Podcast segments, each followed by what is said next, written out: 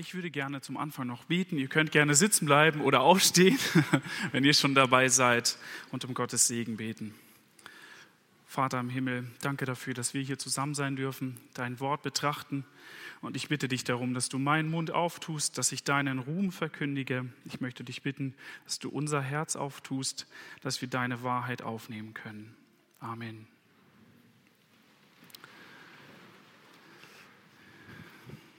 Wir befinden uns in unserer Predigtreihe durch den Kolosserbrief. Und das letzte Mal, da haben wir gelernt, dass die gläubigen Christen Kleider anziehen sollen. Vielleicht erinnert sich der ein oder andere noch daran, der Umgang miteinander in der Gemeinde unter Gläubigen, der soll zu dem passen, wie Jesus gelebt hat. Außerdem soll die Gemeinschaft voll von Jesu Worten durchdrungen sein und wir sollen Gott loben und ihm unseren Dank bringen bei allen Dingen. Und ganz plötzlich kommt abrupt jetzt dieser Abschnitt hinein, diese Haustafel. Ich lese den, die Verse 18 ähm, bis 21 aus dem dritten Kapitel. Ihr Frauen ordnet euch euren Männern unter, wie sich's gebührt in dem Herrn Ihr Männer liebt eure Frauen und seid nicht bitter gegen sie. Ihr Kinder seid gehorsam den Eltern in allen Dingen, denn das ist wohlgefällig in dem Herrn. Ihr Väter erbittert eure Kinder nicht, damit sie nicht scheu werden. Bis hierhin wollen wir den Text heute einmal betrachten. Und unser Thema heute ist Hausordnungen, Hausordnung, Beziehungen zur Ehre Gottes. Es ist ja schön und gut, im Gottesdienst miteinander fröhlich zu sein und Gott zu loben, aber wir sind ja jetzt noch nicht im Himmel, sondern wir befinden uns auf der Erde und nach dem Sonntag folgt der Montag. Wie sieht das aus, wenn wir im Alltag miteinander umgehen, dass wir Gott loben? Und dort zeigt sich, ob der Gottesdienst wirklich echt ist. Im Hausdienst zeigt sich sozusagen der Gottesdienst, ein echter Gottesdienst. Unser Glaube hat nichts mit einer abgehobenen Stimmung oder mit Weltfremdheit zu tun, sondern mit der Praxis, die im Alltag geschieht. Wie stehen wir zueinander? Und die Punkte, die wir hier in diesem Text sehen, sind, äh, wie stehen wir zueinander als Frauen und Männer und zweitens als Kinder und Eltern.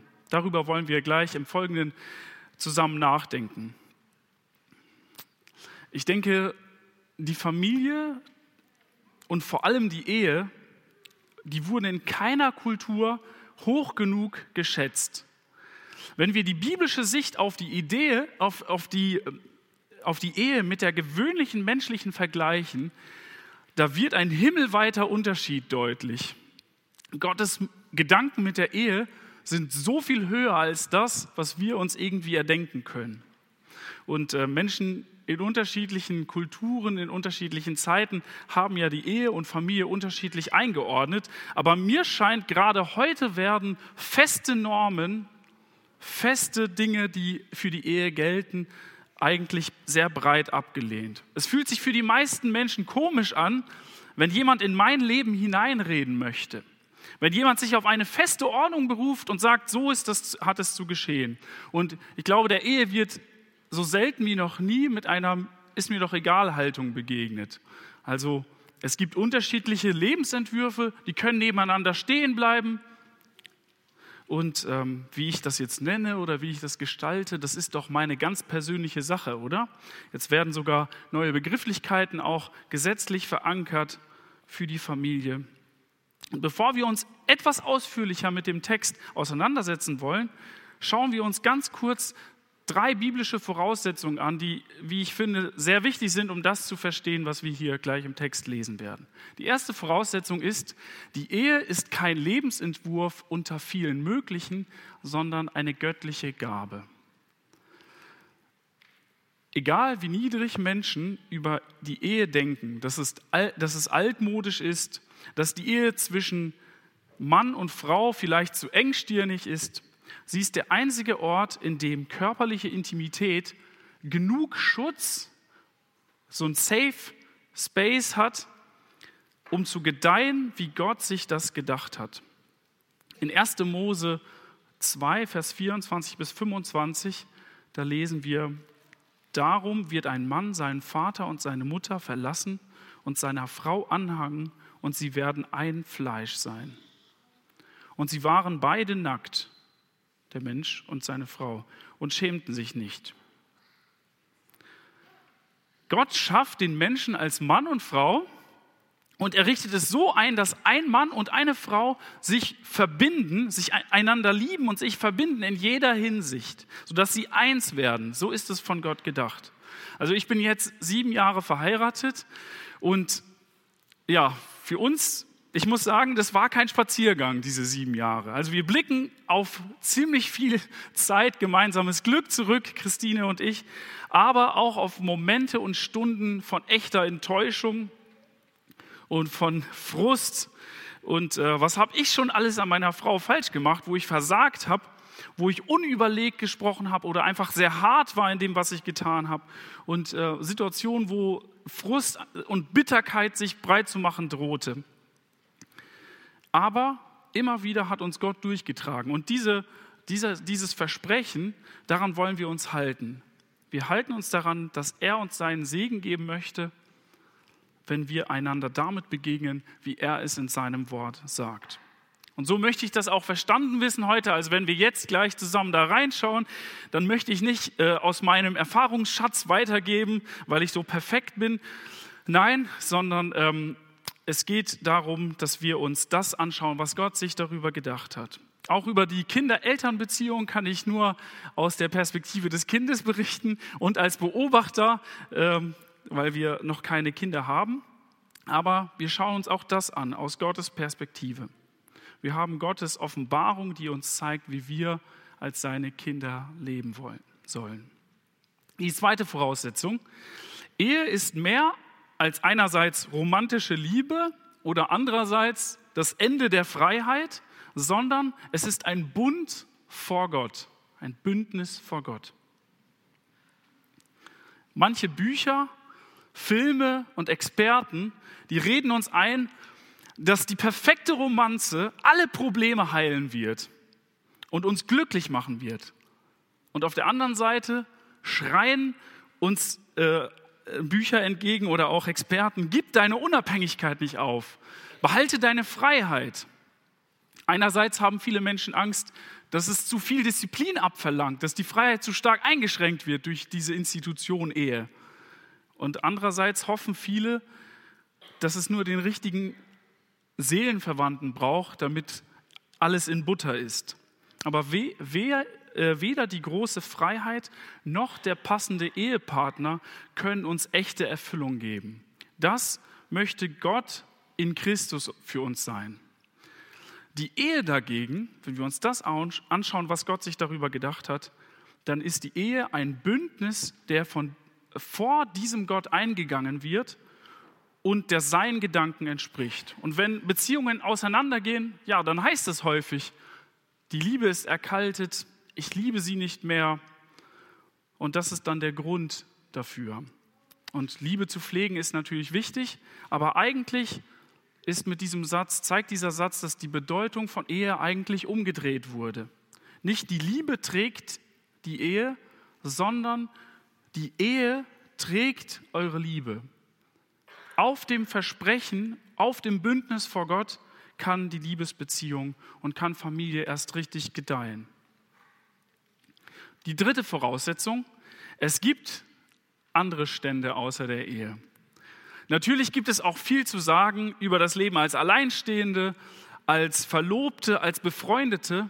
Und äh, das stimmt auch, nicht allen hat Gott eine Ehe zugedacht und auch keine Kinder. Äh, und auch Kinder sind nicht allen Menschen zugedacht, aber das wäre dann ein Thema für einen anderen Tag. Aber wir alle bekommen in der Familie, in der Ehe ein Bild vorgezeichnet, von dem wir ein Geheimnis von Gott auf, offenbart bekommen. Und deswegen ist es auch wichtig, dass wir uns alle damit befassen, was, wie Gott sich das gedacht hat. Okay, nachdem wir diese drei Voraussetzungen einmal kurz geklärt haben, schauen wir uns die Verse an. Wir finden in dieser Haustafel eine ganz einfache Struktur. Erstmal werden Frau und Mann angesprochen, dann die Kinder und die Eltern und später, äh, das werden wir heute aber nicht behandeln, kommen noch die Sklaven und die Herren. Zuerst einmal Frau und Mann, der erste Punkt. Da steht, ihr Frauen ordnet euch euren Männern unter, wie sich's gebührt in dem Herrn. Also wir machen uns erstmal über diese beiden Sätze ein bisschen ausführlicher Gedanken und dann kommen wir zum, zum zweiten Teil. Äh, zuerst werden Frauen angesprochen und ähm, in der Antike findet man viele Autoren, die Haustafeln verfassen. Und in diesen Haustafeln, da wird dann festgehalten, wie in der erweiterten Familie miteinander umgegangen werden soll. Und normalerweise, ich habe hier mal eine Gegenüberstellung mitgebracht, ähm, normalerweise in diesen antiken Haustafeln, da wird der freie Mann angesprochen, bezogen auf Frauen, Kinder, Sklaven, auf Pächter und auf Schuldner. Und diese Personengruppen, die werden da gar nicht erwähnt. Die haben gar keine besondere eigene Rolle, sondern der freie Mann, der kann entscheiden, der hat zu herrschen und er muss verwalten, was mit seinem Haus geschieht. Und die Motivation, das sehen wir in der untersten Reihe, ist die Mehrung des Wohlstandes oder des Besitzes. Und wir sehen, dass es hier im Kolosserbrief ganz anders aussieht. Wir sehen, dass Gott sich das anders gedacht hat. Er spricht, hier werden Frauen selber angesprochen, weil sie von Gott ebenso wert geachtet werden. Kinder, Eltern, Sklaven, Herren. Sie alle stehen selber vor Gott und sie werden selber herausgefordert, vor Gott zu entscheiden, ihm nachzufolgen. Sie sind keine Untertanen eines Menschen, Sie sind kein Verfügungsgut, sondern Kinder Gottes und sie verantworten ihr Leben vor dem Herrn Jesus Christus. Die Motivation ist immer die Beziehung zu Christus. Genau, und wenn wir uns jetzt mal diesen, diesen ersten Auftrag der Frauen anschauen, da steht, ihr Frauen ordnet euch euren Männern unter, da fällt auf, dass das Verhältnis zu den eigenen Männern eigentlich sehr kurz und knapp angesprochen wird. Also und auch noch mit so einem Befehl. Wer möchte, denn, wer möchte sich denn gerne unterordnen? Gerade in der modernen Zeit klingt dieses Gebot, das hier an den Frauen gesagt wird, doch ziemlich fremd. Was bedeutet das denn? Gibt es andere Bibelstellen, die dazu etwas sagen? Wir finden das in anderen Versen. Und zwar schreibt Jakobus in Kapitel 4, Vers 7, so seid nun Gott untertan und widersteht dem Teufel, so flieht er von euch. Also ordnet euch Gott unter. Und im Römer 13, jedermann ordne sich unter der Obrigkeit, sei untertan der Obrigkeit, die Gewalt über ihn hat. Aber um Unterordnung richtig zu verstehen, da müssen wir auf Jesus schauen. Von ihm lernen wir das richtig. Wir haben das heute schon in der Textlesung gehört. Jesus bindet sich einen Schurz um und wäscht seinen Jüngern die Füße. Und ähm, dann sagt er zu seinen Jüngern, ein Beispiel habe ich euch gegeben, dass ihr das Gleiche tut. Der Herr der Welt, der Schöpfer aller Dinge, er kniet nieder vor seinem Geschöpf, vor seinen Jüngern, der Lehrer, der Meister vor den Schülern und er wäscht ihnen die Füße und möchte, dass sie das genauso tun. Was für eine Unterordnung sehen wir hier bei Jesus. In Markus 10, Vers 45, da kommentiert Jesus das selber. Da sagt er, denn auch der Menschensohn ist nicht gekommen, dass er sich dienen lasse, sondern dass er diene und sein Leben gebe als Lösegeld für viele. Jesus ist den niedrigsten Weg gegangen, der denkbar ist. Jeden Tag hat er sich um das Elend der Menschen um sich herum gekümmert und sich ihnen selbst unterstellt. Und als seine Erniedrigung am schlimmsten war, erinnern wir uns, er hängt am Kreuz voller Schmerzen da sagen die Menschen um ihn herum, sich selbst kann er nicht helfen. Anderen hat er geholfen, sich selbst kann er nicht helfen. Was für eine Unterordnung, dass Jesus das einfach bereitwillig tut, sich nicht um sich selbst kümmert, sich nicht selbst dienen lässt, sondern anderen bereit ist zu dienen. Willst du Jesu Nachfolger sein, dann darf die Unterordnung kein Fremdwort sein. In Philippa Im Philipperbrief lesen wir das auch von Paulus. In Kapitel 2, Vers 3. Tut nichts aus Eigennutz oder um eitler Ehre willen, sondern in Demut achte einer den anderen höher als sich selbst. Und bevor Paulus im Epheserbrief auch, das ist so ein Brief, der sehr ähnlich aufgebaut ist wie der Kolosserbrief, auch zu den Rollen von Mann und Frau kommt, da sagt er das auch. Ordnet euch einander unter in der Furcht Christi. Also beide, wir alle, wir Gläubigen sind, dazu aufgerufen, uns einander unterzuordnen. Ja, und manchmal wird dann so in bibelorientierten Kreisen auch gesagt, es müssen sich ja beide unterordnen. Das heißt, Männer und Frauen, die sind ja eigentlich gleich, sie haben eigentlich die gleiche Rolle, da gibt es keinen Unterschied. Ähm, Paulus wusste es vielleicht nicht besser und da er ja Kind seiner Zeit war, hat er hier nochmal ein Gebot seiner Zeit wiederholt und den Frauen dann diesen besonderen Auftrag gegeben. Aber damit wird die Begründung, die wir in unserem Text finden, ausgeklammert. Ja, Beide Männer und Frauen sind dazu aufgefordert, den anderen höher zu achten als sich selbst. Aber das schließt nicht aus, dass Gott beiden unterschiedliche Rollen zugedacht hat. Mit anderen Worten, Männer und Frauen sind gleichwertig, aber sie sind nicht gleichartig. Sie haben unterschiedliche Aufträge. Wieder im Epheserbrief, Kapitel 5, Vers 22 bis 23, da lesen wir einmal die nächste Folie. Ihr Frauen ordnet euch euren Männern unter wie dem, wie dem Herrn, denn der Mann ist das Haupt der Frau, wie auch Christus das Haupt der Gemeinde ist, die er als seinen Leib erlöst hat. Hier in der Parallelstelle, da wird deutlich, was es bedeutet. Männer und Frauen haben, unterschiedliche, haben eine unterschiedliche Rolle in einem himmlischen Bild der, der Ehe. Also die Ehe weist auf die Beziehung von Christus und der Gemeinde hin. Und deswegen, wenn wir die Ehe richtig verstehen wollen, wenn wir verstehen wollen, wie es gedacht ist, dann müssen wir verstehen, dass die Ehe hier auf der Erde nur eine Metapher ist, die auf das Verhältnis von, Mann, von Christus und der Gemeinde hinweist. Und deswegen ergänzen sich Frau und Mann in der Ehe. Sie sind nicht gleichartig, sondern haben einen unterschiedlichen Auftrag, genauso wie Jesus, wie Jesus Christus und die Gemeinde unterschiedliche Rollen haben in diesem Bild. Petrus, der geht an das Ganze nochmal von der anderen Seite heran und er schreibt in seinem Brief, ihr Frauen, desgleichen sollt ihr Frauen euch euren Männern unterordnen, damit auch die, die nicht an das Wort glauben, durch das Leben ihrer Frauen ohne Worte gewonnen werden, wenn sie sehen, wie ihr in Reinheit und Gottesfurcht lebt. Also hier werden Frauen, die zum Glauben gekommen sind, in einer christenfeindlichen Umgebung dazu aufgefordert, ihre Männer zu gewinnen und wie können sie das tun? Sie haben diese Möglichkeit. Sie können das tun, indem sie mit ihrem hingegebenen Leben in Unterordnung zeigen, wer ihr Herz regiert, wer ihr Vorbild ist, nämlich Jesus Christus. Und das erfordert Mut. Das hat damals Mut erfordert und das hat auch heute Mut erfordert. Es ist kein Auftrag an eine graue Maus, der den Frauen hier mitgeteilt wird.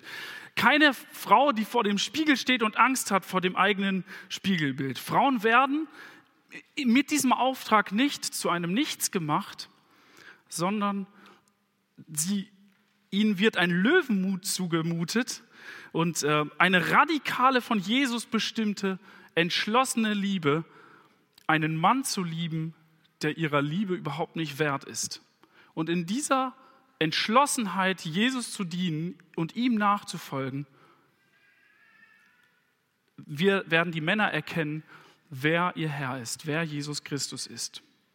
Und wir kommen damit zu einer Zusammenfassung. Ich habe mal eine Definition dazu gefunden, die ich sehr treffend finde. Da steht, ähm, Unterordnung ist die göttliche Berufung einer Frau, die Führung ihres Mannes zu ehren, bereit sein, sie zu bestätigen und ihm durch ihre Gaben zu helfen, diese auszuüben. Ich lese noch einmal die Definition, weil das ja sehr verschachtelt ist. Unterordnung ist die göttliche Berufung einer Frau, die Führung ihres Mannes zu ehren und zu bestätigen und ihm durch ihre Gaben zu helfen, diese auszuüben. Wie sieht es bei dir aus, die du Ehefrau bist? Darf ich so offen, so, so offen fragen? Ähm, nicht um meinetwillen, sondern einfach um dieses Anspruches willen. Bist du bereit, deinen Mann zu respektieren und seine Führung zu bejahen? Vielleicht bist du ja deinem Mann überlegen in vielen Dingen, äh, kannst viele Dinge besser als er. Also ich spreche aus Erfahrung, ich mache das immer wieder, erlebe das immer wieder, dass ich da viel unterlegen bin. Bist du bereit, dich trotzdem unterzuordnen so wie Jesus das getan hat? Wie sieht es bei dir aus, wenn du über ihn sprichst vor anderen zum Beispiel? Merkt man diese Haltung deinem Ehemann gegenüber an deinen Worten? Wie sieht das aus bei Entscheidungen? Kannst du loslassen, wenn es um Entscheidungen geht, oder musst du die Kontrolle behalten? Ich möchte dich heute herausfordern und ermutigen, ganz neu damit zu starten es Jesus gleich zu machen und diese Haltung einzunehmen. Vielleicht gehst du heute in einer ruhigen Minute auf deinen Mann zu und sagst es ihm. Ich möchte Gottes Ordnung gerne annehmen und ich möchte deine Führung bejahen. Möchte, ich freue mich darüber, dass du dich einsetzt und ich möchte das gerne bestätigen. Vergib, wo, wo ich es bisher noch nicht getan habe. Und das Vorbild von Jesus, das gilt nicht nur den Frauen, sondern ebenso für die Männer. Ich habe das den ähm, für Frauen habe ich das überschrieben mit furchtlose Unterordnung, vor allem wegen diesem Vers im Petrusbrief. Und für Männer, da gilt das liebevolle Hauptsein. Einmal der nächste Punkt. Da lesen wir, ihr Männer liebt eure Frauen und seid nicht bitter gegen sie. Auch diese Anweisung äh, an die Männer, die ist sehr knapp gehalten, also keine große Ausformulierung. Ähm, liebt eure Frauen. Und zuerst denkt man, ja, ist doch selbstverständlich. Ähm, das passt ja eigentlich sehr gut. Wer würde denn jemanden heiraten, wenn er den nicht lieben würde? Es ist fast zu selbstverständlich. Aber damals wie heute ist diese, dieser Auftrag radikal. Es war damals überhaupt revolutionär, dass der Mann nicht zum Herrschen aufgefordert wird, sondern zur Liebe. Aber Männer werden hier auch an Jesus, an Jesu Liebe erinnert. Seine Liebe ist das Beispiel. Wie er sich hingegeben hat, das ist eigentlich unvergleichlich. Niemand anders hat das so getan wie Jesus, aber die Männer sollen ihm in der Liebe nacheifern. Sie sollen nicht herrschen, sollen nicht ihren Willen durchsetzen und die Frauen zur Unterordnung bringen, sondern sie sollen dienen, sollen lieben, so wie Jesus das getan hat. Ja, und es ist beschämend, finde ich, wie in unserer Welt nach dem Sündenfall deutlich wird, dass der Fluch das Verhältnis der Geschlechter zerstört hat. Wie in der Selbstgestaltung Beziehungen zwischen Männern und Frauen eigentlich immer misslingen. Und häufig haben Männer ihre Herrschaft sogar mit Bibelversen irgendwie untermauert und begründet.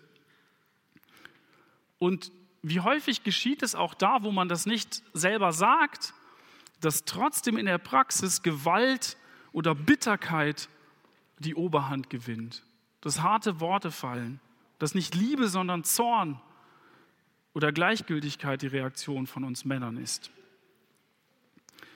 Wenn wir in die Parallele schauen, sehen wir ausführlich, äh, ausführlicher, wie, es, wie das aussieht. Die Liebe, die hier befohlen wird, die ist sehr praktisch. Das Hauptsein zeigt sich in der Führung und ähm, ich glaube, im Epheserbrief werden zwei Punkte, wie Führung deutlich wird, sichtbar. Nämlich ein, erstens das Führen als Beschützer. Wir lesen Epheser 5, Vers 25 bis 27. Ihr Männer liebt eure Frauen, wie auch Christus die Gemeinde geliebt hat und hat sich selbst für sie dahingegeben, um sie zu heiligen. Er hat sie gereinigt durch das Wasserbad im Wort, damit er sie vor sich stelle als eine Gemeinde, die herrlich sei und keinen Flecken oder Runzel oder etwas dergleichen habe, sondern die heilig und untadelig sei. Jesus hat sich für dich persönlich und hat sich für die Gemeinde hingegeben und er wird die Gemeinde eines Tages vollkommen empfangen. Wir werden keine Sünde haben, wenn wir vor ihm stehen werden. Niemand wird etwas gegen uns sagen können, wenn wir vor ihm stehen. Dafür hat Jesus den Todeskampf gekämpft, dass du nicht verloren gehst, dass du unter seinem Schutz stehst für alle Ewigkeit. Und genauso sind wir Männer berufen, unsere Frauen zu schützen. Bist du als Mann bereit, dich für deine Frau so hinzugeben und dein Leben für deine Frau einzusetzen, wenn es nötig ist? Und ich denke, da sind unterschiedliche Aspekte mit drin. Äh, zum einen ist es der körperliche Schutz. Vor äh, die nächste Folie einmal bitte.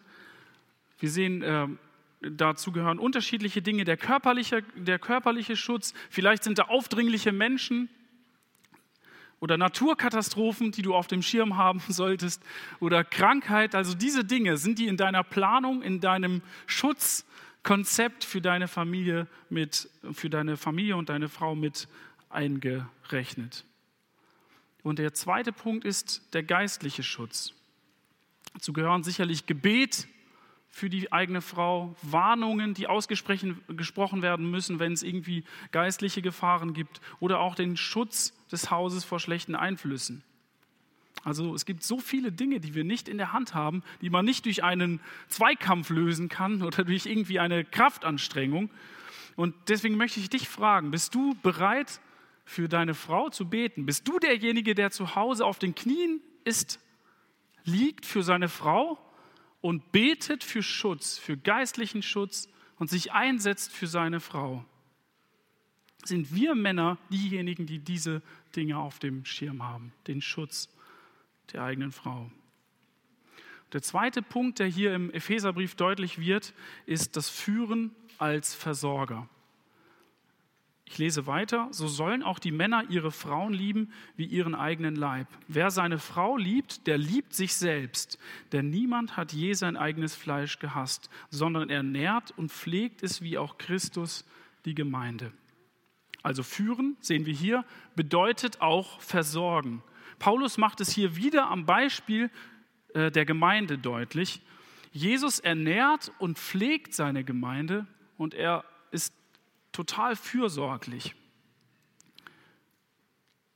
Deswegen die Frage an uns, bist du bereit, sind wir bereit einzustehen für die Versorgung unserer Frauen?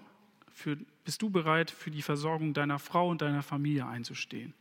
Und ich denke auch hier wieder diese beiden Dimensionen spielen damit rein. Einerseits körperliche Versorgung, dass, äh, dass, es genug zu essen gibt, dass man sich darüber keine Sorgen machen muss. Das ist unser Metier. Dann auch, auch die Unterkunft, aber hier auch wieder ganz besonders geistliche Versorgung. Sind wir bereit, geistliche Führung zu übernehmen, selbst wenn Dinge vielleicht uns nicht so liegen, dass wir trotzdem sagen, ja, das ist ein Bereich, der für mich, der mir wichtig ist, den möchte ich betonen. Sind wir bereit zur Anleitung und zur Ermutigung im Alltag? Das ist unser Auftrag. Also beides schützen und versorgen. Ich finde, diese beiden Punkte, die kommen auch wieder in, einer, in der Definition sehr gut klar, ich, äh, sehr gut durch. Ich lese die einmal vor.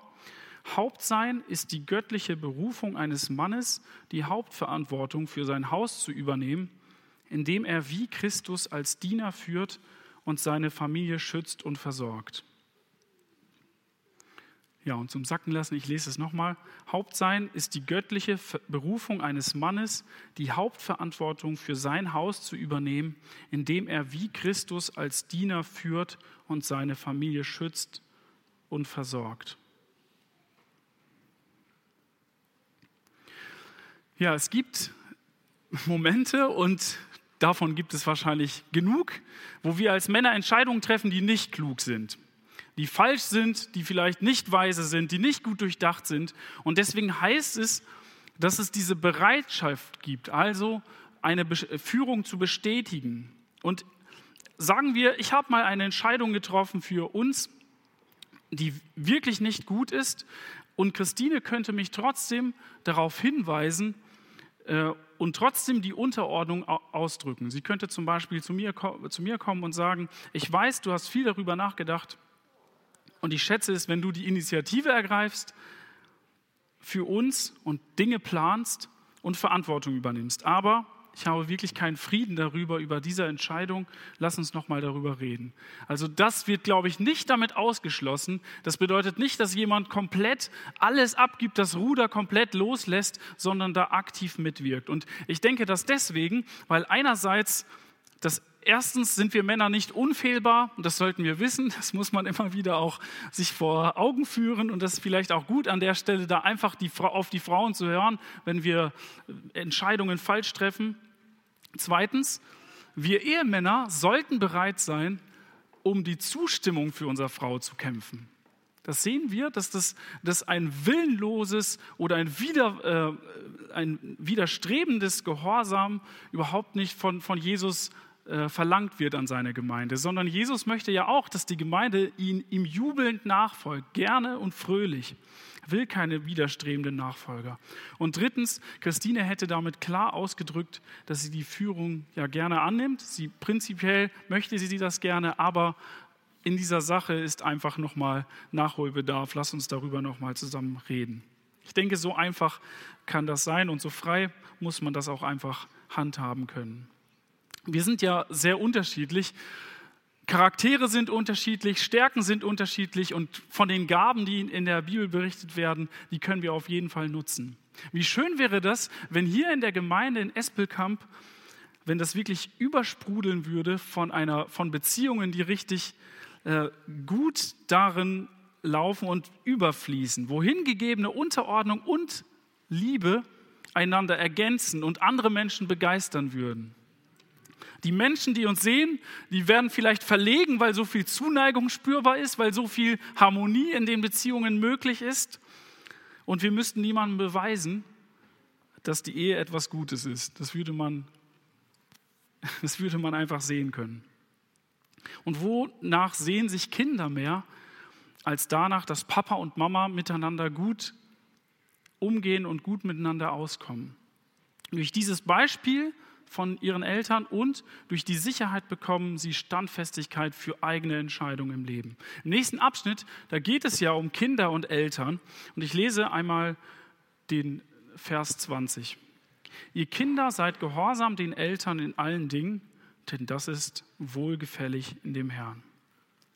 Hier werden jetzt die kleinen, die minderjährigen Kinder angesprochen und die werden dazu ermahnt, gehorsam zu sein. Und das lesen wir an vielen Stellen in der Bibel immer wieder, diese Ermahnung an die Kinder, den Eltern gehorsam zu sein. Im Römerbrief, da sehen wir zum Beispiel auch einmal eine Liste von ganz vielen Dingen, die nicht gut sind. Und ganz automatisch kommt da auch drin vor, äh, Leute, die den Eltern ungehorsam sind. Das ist nicht gut. Und ich habe mich früher gefragt, ist Gehorsam denn etwas Gutes? Ich habe das immer wieder in der Schule gehört du musst nicht einfach gehorsam sein, sondern selber denken. Und ich habe das ganz spät erst gemerkt, dass ich ein sehr negatives Bild von Gehorsam hatte. Aber schon Gott zu gehorchen, das fiel mir schwer. Mir schien es etwas Besseres zu sein, Gott zu verstehen, über ihn nachzudenken. Ja, das ist schön, aber ihm zu gehorchen, ist das auch genauso viel wert? Und äh, wenn wir in die Bibel schauen, dann sehen wir, die Bibel spricht nicht so negativ von, von Gehorsam, die spricht sehr positiv. Jesus sagt zum Beispiel zu seinen Jüngern in Johannes 15, ihr seid meine Freunde, wenn ihr tut, was ich euch sage. Wenn, ich, wenn ihr tut, was ich euch gebiete. Ich sage hinfort nicht, dass ihr Knechte seid, denn ein Knecht weiß nicht, was sein Herr tut. Euch aber habe ich gesagt, dass ihr Freunde seid, denn alles, was ich von meinem Vater gehört habe, habe ich euch kundgetan. Also Jesus verbindet die Freundschaft mit ihm mit dem Gehorsam. Und Jesus ist klar, Jesus ist ein besonderer Freund. Niemand würde von uns zu seinem Freund gehen und sagen, ja, du bist nur mein Freund, wenn du genau das tust, was ich dir sage. Jesus ist da ganz besonders. Aber es zeigt hier, dass Gott, äh, dass Jesus Gehorsam als etwas ganz Hohes erachtet. Und auch in unserem Text, da steht, dass es Gott freut, wenn Kinder ihren Eltern gehorchen. Also hier sind auch gläubige Kinder gemeint, denen es wichtig ist, wie Gott von ihrem Verhalten denkt. Wir schauen noch mal in den Parallelbrief, in den Epheserbrief. Da da schreibt Paulus dazu noch eine Ermutigung. Ehre Vater und Mutter, das ist das erste Gebot, das eine Verheißung hat, auf das dir es wohl gehe und du lange lebst auf Erden. Also Paulus, der greift hier eins der zehn Gebote auf und er sagt dann, es dient dir zum Guten, wenn du Gehorsam übst. Wir haben ja einen eigenen Willen von Kindheit an. Wir, werden, wir wachsen auf und der entwickelt sich, wenn wir dazu gelassen werden. Und da wird es uns im Leben viel nützen, wenn wir früh anfangen, auf unsere Eltern zu, äh, zu hören. Gott wird, verspricht dazu, seinen Segen zu geben. Wie sieht das mit dieser Verheißung bei dir aus, bei den Kindern? Bist du bereit, diesen Segen zu bekommen? Möchtest du diesen Segen haben? Gott gefällt es, wenn du zu Hause Gehorsam lernst. Das bedeutet natürlich nicht, wie ein Willenloser, wie ein Sklave zu sein, jetzt immer, wenn Mama und Papa was sagen, nur dann darf ich was tun, sonst stehe ich da und mache gar nichts. Aber es bedeutet, wie wir in der Kindergeschichte schon gehört haben, wenn Mama und Papa uns einen, dir einen Auftrag geben, dass du dann auch bereit bist, das durchzuführen dass du auch bereit bist, darauf zu hören, was deine Eltern sagen. Also ich muss sagen, ähm, dass das bei mir eine Baustelle war. Als ich noch klein war, da fiel mir das sehr schwer, auf meine Eltern zu hören. Ich kannte zwar den Herrn Jesus schon, aber ich habe zu Hause immer wieder widersprochen, wenn meine Eltern mir etwas gesagt haben. Und manchmal habe ich mich sogar gefragt, ich denn, bin ich denn wirklich gläubig? Ist denn wirklich Gottes Geist in mir, wenn ich immer wieder diese Schwierigkeiten habe, Mama und Papa zu gehorchen. Und äh, meine Eltern, die können, können euch einige Geschichten davon erzählen. Ähm, und für mich begann irgendwann mal ein, ich habe mich dafür entschlossen, dafür zu beten, dass ich Mama und Papa gehorchen kann, dass ich diese Dinge im Alltag, dass mir das nicht so schwer fällt, sondern dass ich das rechtzeitig einsehe, dass es gut ist, wenn ich das tue, was meine Eltern sagen. Und als mir das klar geworden ist, dass das überhaupt nicht mit Gottes Willen übereinstimmt, wenn ich meinen Eltern immer wieder Worte gebe, dann habe ich auch gemerkt, dass ich Fortschritte darin machen konnte. Also das, das ist nicht gleich besser geworden, es war auch nicht perfekt, aber ich konnte Fortschritte sehen. Und euch Kindern möchte ich das sagen, wenn, wenn ihr wenn es euch schwerfällt, so wie mir, dann möchte ich, dich, möchte ich euch heute ermahnen, möchte ich euch auch sagen, es ist nicht egal, wie ihr mit euren Eltern zu Hause umgeht. Es ist Gott nicht egal, wie ihr mit euren Eltern umgeht. Und wenn euch das wichtig ist, was Gott darüber denkt, dann hört auf das, was eure Eltern sagen. Aber auch die Eltern, die werden hier in die Pflicht genommen. Im nächsten Vers lesen wir das. Ihr Väter erbittert eure Kinder nicht, damit sie nicht scheu oder entmutigt werden. In diesem Vers werden jetzt nur die Eltern angesprochen und in der damaligen Kultur hatte ja der Vater vor allem die strenge Herrschaft im Haus, ähm, aber das lässt sich ebenso gut auf beide Eltern äh, übertragen. Es macht ja überhaupt keinen Sinn zu sagen, die Väter sollen die, El sollen die Kinder nicht erbittern, aber die, Mutter soll, die Mütter dürfen das gerne. Deswegen äh, gilt diese Aufforderung bestimmt an beide. Und interessant ist, dass hier nicht gesagt wird, dass die, was die Eltern tun sollen, sondern was die Eltern nicht tun sollen. Es ist kein ausführlicher pädagogischer Ratgeber für jede Entscheidung des Lebens, sondern einfach so eine grobe Richtlinie. Und das Ziel ist, dass die Kinder nicht mutlos oder scheu werden sollen. Wir Erwachsenen sind ja physisch und geistig überlegen, meistens jedenfalls. Und es macht es leicht, Kinder zu dominieren, sie vielleicht auszunutzen für unsere Zwecke, für das, was unsere Ziele sind und das zu tun, was einem bequem ist. Aber das ist keine fördernde Erziehung und das ist auch nicht äh, das Ziel, wes weshalb, Gott Eltern, äh, weshalb Gott Kinder den Eltern schenkt. Und das ist auch keine dienende Haltung, die Gott bei uns sehen möchte. So ein Verhalten, das inkonsequent ist, das sehr egoistisch ist, das führt zur Entmutigung. Und viele Untersuchungen zeigen, ja, zeigen das ja auch. Minderwertigkeitskomplexe, Störungen, Nervosität, gehemmt sein.